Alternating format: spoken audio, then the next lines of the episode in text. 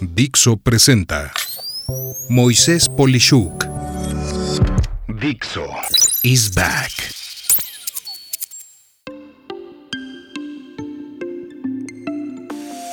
Las etapas del duelo en el entorno de los negocios. Tenemos que aceptar que a nadie nos gusta perder un negocio. Y a lo largo de casi 43 años de estar trabajando, puedo asegurarte que he perdido muchos, muchos negocios. No solo eso, propuestas que no compran los clientes, que nunca se convirtieron en negocios, es algo por demás frecuente. Hace unos días estaba leyendo un artículo sobre el modelo Kubler-Ross, creado por la psiquiatra suizo-estadounidense Elizabeth Kubler. Fue pues una connotada persona que vivió de 1926 a 2004 y en su libro On Death and Dying, o sea, sobre la muerte y morir, de 1969, pues, ¿qué te digo? Aunque comúnmente se asocia el duelo a una defunción, Elizabeth lo reconoce como un proceso de adaptación a una pérdida. Esto es algo así como rupturas sentimentales también, o amputaciones de partes del cuerpo, o eh, separaciones y problemas familiares, en fin, toda una serie de cosas, ¿no? Y también cita que no tienen por qué producirse las eh, etapas que ella crea, ella las divide en cinco, ni tener que suceder exactamente en el orden en las que ella las describe. Y bueno, pues después de leer esto a mí se me ocurrió empatar y sobre todo ver la relación de esta teoría con todos los negocios que se van o para algunas empresas el hecho de que un cliente los abandone, situación que afortunadamente por lo menos a mí no me ha ocurrido y más bien pues he acabado de hacer un negocio o simplemente de no tener la oportunidad de que un prospecto se vuelva cliente. Y bueno, es así que, como en el modelo, si se sigue en orden como lo describe Elizabeth, el primer punto es la negación. En un contexto empresarial, la negación podría manifestarse cuando una empresa enfrenta un cambio o una crisis y los líderes o empleados se resisten a aceptar la nueva realidad pueden rechazar la necesidad de cambiar las estrategias o adaptarse a la situación actual.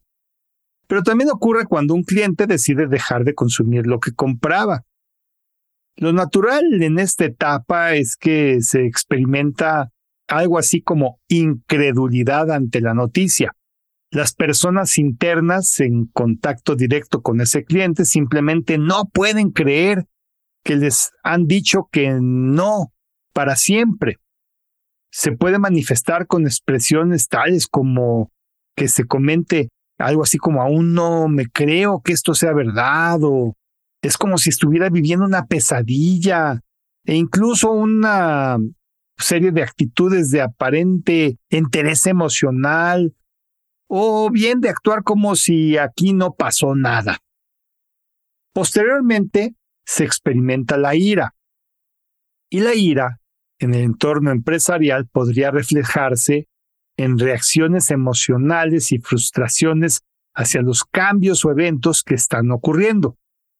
Los empleados pueden sentir enojo hacia la dirección de la empresa, los líderes o incluso hacia el contexto económico que está afectando el negocio.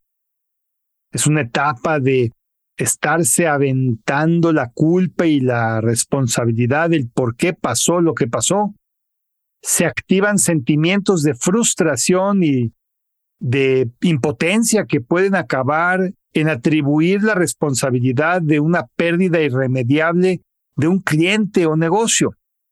En casos extremos, las personas no pueden ir elaborando el duelo porque quedan atrapadas en una reclamación continua que les impide separarse adecuadamente de ese proyecto es común el escuchar frases como ¿por qué pasó conmigo o a mi equipo? No es justo. ¿Cómo me puede estar pasando esto a mí? El clima pues es horrible y todo mundo está enojado. La tercera etapa es la de negociación. En esta etapa las personas podrían tratar de negociar con la situación. En el contexto empresarial esto podría implicar buscar soluciones alternativas o estrategias de mitigación de pérdidas o intentos de restablecer el status quo previo. De forma un tanto grotesca en la negociación es frecuente pensar cosas como Dios, déjame llegar a acabar el trimestre para que me cuente mi bono o haré cualquier cosa por ver que el cliente acepte la propuesta renegociada y demás aspectos que rayan en la pena ajena por ver a lo que se está dispuesta la gente a hacer para buscar recuperar a ese negocio o cliente. En esta etapa se ve cómo las personas a cargo de ese proyecto persona desesperadamente buscan satisfacer lo que en principio no hicieron o lograron, pues simplemente les aborda el pensamiento mágico pensando en milagros y cuestiones que están totalmente fuera de su control. Y es así como llegamos a la cuarta etapa, la de la depresión. Y fíjate que la depresión en los negocios no se refiere necesariamente a una tristeza profunda, sino una sensación de desánimo y desesperanza. Los empleados pueden sentir preocupación por el futuro de la empresa, la estabilidad laboral o la pérdida de oportunidades. Los líderes también pueden experimentar esta etapa al lidiar con decisiones difíciles. Si era un proyecto, las personas involucradas andan con mucho miedo de que las vayan a correr. A medida que avanza el proceso de duelo y se va asumiendo la realidad de la pérdida, se comienza a conectar con lo que implica emocionalmente la ausencia, lo que se manifiesta de diversos modos. Puede ser pena, nostalgia o tendencia al aislamiento social y pérdida de interés por lo cotidiano. Ese grupo de trabajo está aislado y desganado, y aunque se denomina esta fase la fase de la depresión, se podría decir que sería más correcto denominarla pena o tristeza, perdiendo así la connotación de que se trata de algo patológico. De algún modo, solo doliéndonos de la pérdida, es que se puede empezar el camino para seguir viviendo a pesar de ella. Esto es, aplicarse y pensar que hay otros proyectos, otros clientes y otros mercados, por dar un ejemplo. Y cuando menos en el modelo Kubler-Ross, la última etapa es la de la aceptación. Esta quinta etapa es cuando las personas comienzan a aceptar la nueva realidad y adaptarse a ella. En el ámbito empresarial podría traducirse en la implementación de estrategias de cambio, la búsqueda de oportunidades en medio de la crisis y la disposición para ajustar objetivos. Si un proyecto se perdió, se hace un postmortem de ese proyecto y se ubican muy bien las causas para buscar evitarlas en el futuro. Si se perdió un cliente, el equipo asignado emprende la tarea de buscar un nuevo prospecto.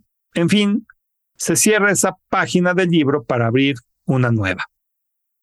Como conclusión, yo he empezado a reconocer estas etapas en propuestas que no se han convertido en negocios y he concluido dos puntos clave.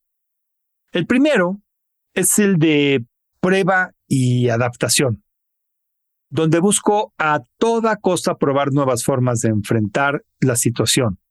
Si fue una propuesta, es entender a fondo qué falló y en general, en el contexto de los negocios, esto puede implicar la experimentación con diferentes enfoques, la inversión en nuevas tecnologías o la diversificación de productos y servicios.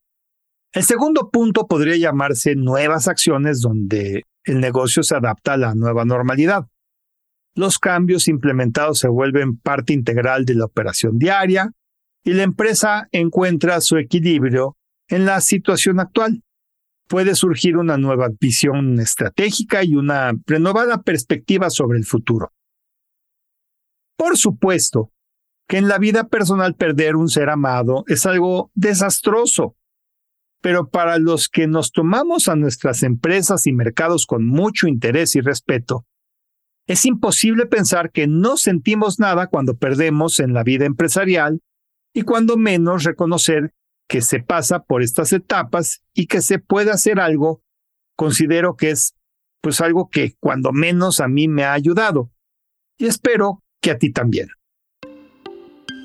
Soy Moisés Polishuk y agradezco que me hayas escuchado.